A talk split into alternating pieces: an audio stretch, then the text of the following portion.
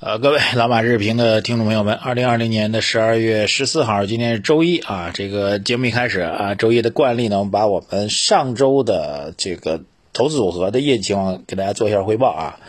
当然呢，这个上周整个大盘啊，综指也好，沪深三百也好，深成指也好，创业板也好，都在大跌啊，所以我们的组合呢也没有幸免于难。哈哈这科技大势呢是下跌了百分之点二一，那么我们这周期轮动出现比较明显的调整，调整了百分之三点六七啊，下跌百分之三点六七。低估值这个比较意外啊，多少如果从短期交易来讲，确实有点意外啊。本来觉得估值已经比较低了，但居然也跌了百分之二点九六。那么这个跌幅总体上来讲，主要是科技板块下跌稍微少了一点。那么同期的上证综指是跌了百分之二点八三，那么。沪深三百是跌了百分之三点四八啊！如果简单做一下测算，从年初到现在，那么按照一比一比一的配置的话，今年以来我们的这个组合的上涨达到百分之二十四点九一啊！这个综指涨了百分之八点四九，沪深三百涨了百分之十七点七六。呃，总体来讲，这个礼拜的市场的表现呢，多少这个有一点意料之外，或者有一点这个短期的一个不可控的一个因素在。啊，呃，实际上对于整个市场短期下跌呢，我们觉得如果从长期投资角度来讲呢，完全不用看它啊，但是也能够理解啊，因为我们行为金融学当中有个非常重要的理论，就叫做损失厌恶。它有个简单测算，就是你赚了十块钱，跟你丢了十块钱啊相比较，你赚了十块钱所带来的快乐要。呃，这样说更准确，就是你丢了十块钱给你带来的痛苦啊，要比你赚了十块钱带来的快乐要多一倍哈。所以，当我们这个前面几周整个市场走的比较强，这个业绩稳定上涨的时候，可能你有一些快乐，但快乐没有那么强。但本周的整个指数的全面调整。包括投资我们的这个组合也出现比较明显调整，大家在情绪上肯定有一些这个难受。难受的主要点就是因为损失厌恶啊，就是你赚多少跟亏多少，如果是同样的状况的话，你对这个损失这个会感觉会更加的明显，会更加的痛苦啊。所以当市场全线调整的时候，甚至没有什么亮点的时候，你会觉得更加痛苦。啊，但是这里呢，其实还是有一个点，大家其实可以关注到，在整个指数出现全面调整的时候，香港市场在上周还是走的相对比较强的啊，略微一点点亮点吧。当然，我觉得几个点的分享给大家，第一个，不要被这种损失厌恶的这种心理上的这种偏差所引导啊，依然要坚持一个呃长期来看待这样一个问题。第二个，我们认为，既然我们称之为低估值也好，周期轮动也好，我们认为低估值和、周期轮动应该是非常非常确定的一个投资逻辑。呃，简单来讲，您自己这这样这样跟您说吧，我们也不让您看太长啊，就低估值和周期轮动，我们至少从现在看到明年的上半年，那我们认为至少在这段时间当中，这两个板块。整体的上升空间还是相当确定的，还是相当确定的。啊，科技板块我们需要再做进一步的观察，科技板块依然还在磨底的一个状况。但后面这个低估值和这个周期轮动，我们说看到明年上半年应该还是相当确定的一个事情啊。如果这个大的逻辑是确定没有改的话，那短期的下跌其实也很简单，其实就是给您一个便宜买好股票的一个机会啊，便宜的建立这个更低仓位的这样的机会。对吧？这我觉得还是很清晰的点，所以短期的波动让它去吧，天天盯盘，最终结果呢只会出现误操作的一个状况啊，完全不用恐慌，完全不用恐慌，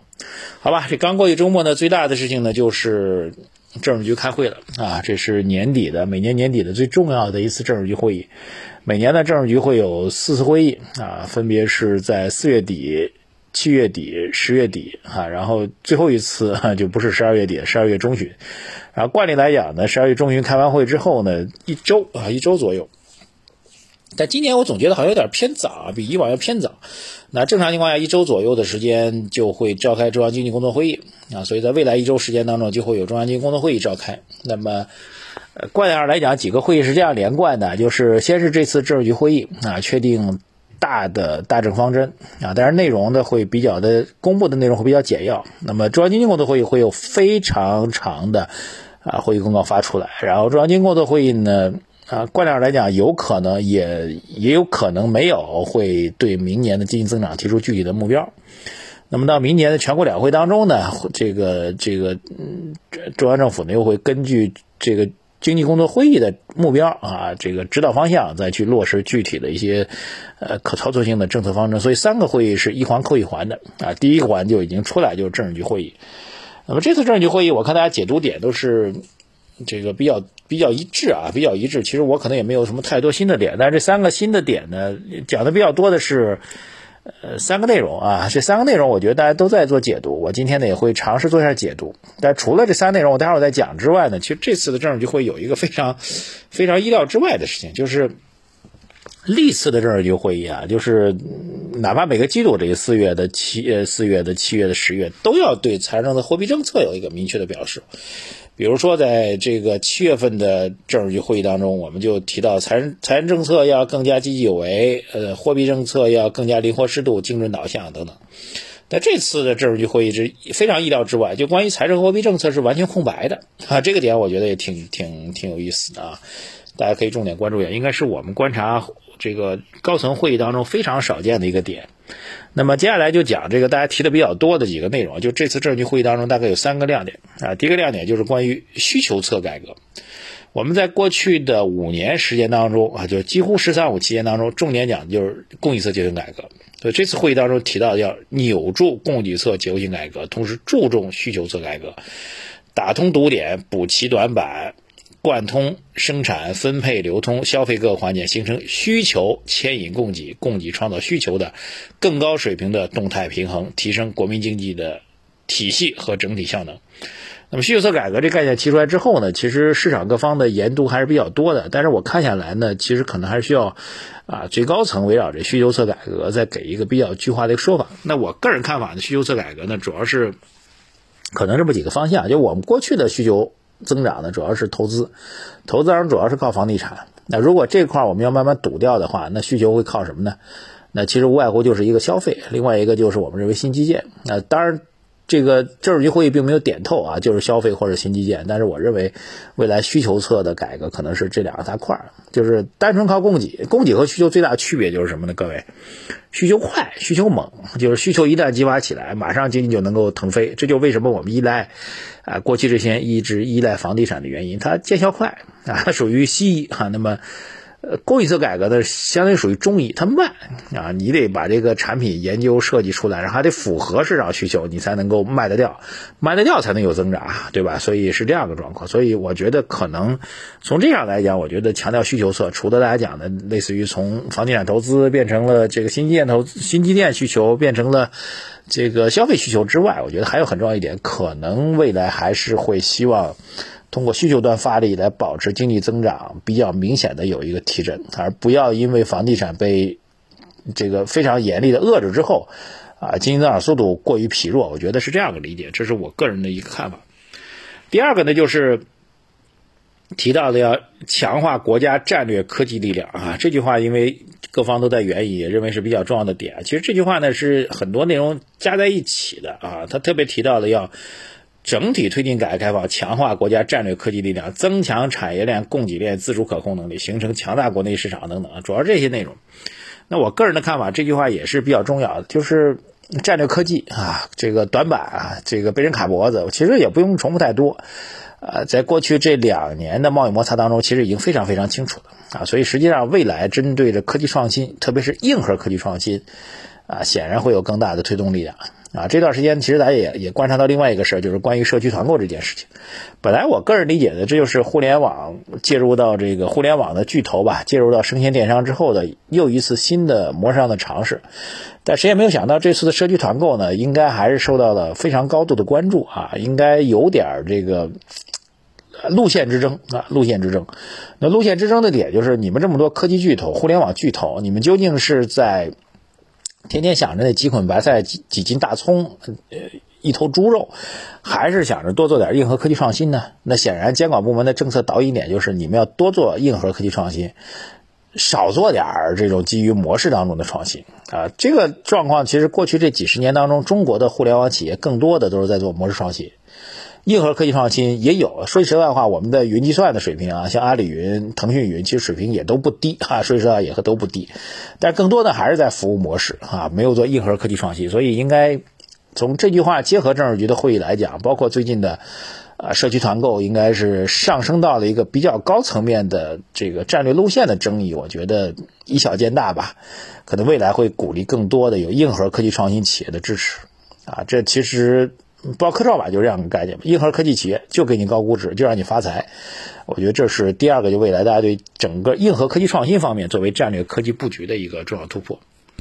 第三个点呢，很多人也都讲了，我这里也再圆一下，就是要强化反垄断和防止资本无序扩张啊。这事儿其实点透了，就是跟之前的蚂蚁呃上市这件事情应该关联在一起的，背后深层次的含义，我觉得也不言而喻吧。这个我们也就不太多展开了。那么其实还是，呃，互联网企业更多的，我觉得是要承担更多的社会责任跟社会道义吧。呃，钱本身没有好或者坏，但是从商业逻辑上来讲，确实有道德的高或者低的区分啊。觉得这是核心点，而且更重要一点就是，他们可能集聚了太多的财富。就像之前讲的，如果蚂蚁上市之后，这个公司会诞生出多少个千万富翁或者百万富翁就不用提了，千万富翁甚至亿万富翁都会很多很多的。所以我我上次跟胡润还在讲，我说如果蚂蚁上市了，那明年你的富豪榜当中会增加一大批的蚂蚁内部的人。啊，这种状况，如果从财富，如果从经济社会发展的一个平等计划来讲，确实会有一定的扭曲吧。呃，关注一下，我觉得这几个事情放在一起的话，那可能如果总结下来，要点如下哈，要点一，那就是硬核科技创新啊，真正解决中国科技发展当中短板的企业会得到更大力的政策支持，也不排除未来这些啊既有的互联网模式创新的公司，阿里也好，腾讯也好，京东也好，美团也好，也都会往这边有更大的投入。对我觉得这是战略性的国家战略性的呃投资的方向。第二就是我们认为这个需求侧。改革提出来，可能更多的还是要保证经济运行在一定的合理区间当中去。然后第三个就是结合最近一段时间货币市场表现，包括 CPI 的表现，我们认为整个货币收紧或者大家担心紧缩政策会陆续登台，以至于对股市产生比较悲观的预期，我觉得也没有太多必要啊。当然呢，第四个点就是未来的整个市场啊，这种齐涨齐跌啊，这个鸡犬升天的概念会越来越少了啊。包括这一波，其实你也很清楚的看到。呃，就包括这一周吧，指数调整可能两个点左右吧。那其实很多个股调整幅度远比这个大。某种来讲，在过去这一周时间当中，如果你的投资组合啊，我不管你是个股还是怎么着，你总总账来说能够保持跟大盘一样，只跌了两个点不到三个点，我就算不错了。因为大多数个股跌起来真的是非常非常惨，甚至前期压根就没涨，这一周又跌得非常非常惨，非常非常多。所以还是要认清楚这个市场的格局。啊，这个个股的投资风险是越来越大了。做好组合，这个更多的通过对冲的方式，呃，通过负相关的方式来保持一个相对至少相对比较平稳的增长啊，至少能够规避比较大的一个回撤，我觉得已经成为我们首要的任务了。在这基础上再去想政策指引是什么，战略逻辑是什么，好吧？最后总结一下。呃，我们认为从整个投资板块来讲，低估值和周期的行情远远没有走完啊。这个货币宽松也好，这个经济复苏也好，后疫情时代也好，就不展开了，你自己都理解。这是第一个阶段。第二阶段，我们认为可能二零二零年至少上半年，整个经济和社会环境比我们之前现在市场已经形成的相对悲观的预期要更乐观一点。好吧，当然，呃，这个年终之后会如何，我们也走一步看一步，好吧？先把这逻辑带给大家。那么，至少我们觉得在目前这时间节点，二零二零年整个投资收益大体上大家还是不错的，还是应该更多的庆幸和感恩。好，谢谢大家。获取我们投资组合的方式，微信公众号“财经马红漫”首页对话框底部输入数字二零二零八八啊。如果认可我们的逻辑的话，那您其实跌下来之后，本周跌下来之后，其实恰恰是可以增仓啊，这个 进行补仓的一个好的机会，价格又变得很便宜了。好，谢谢大家！微信公众号“财经马后曼”等着您留言、点赞、转发啊，还有点击一下那个再看的按钮，让更多的朋友知道我们的内容。谢谢大家，再见。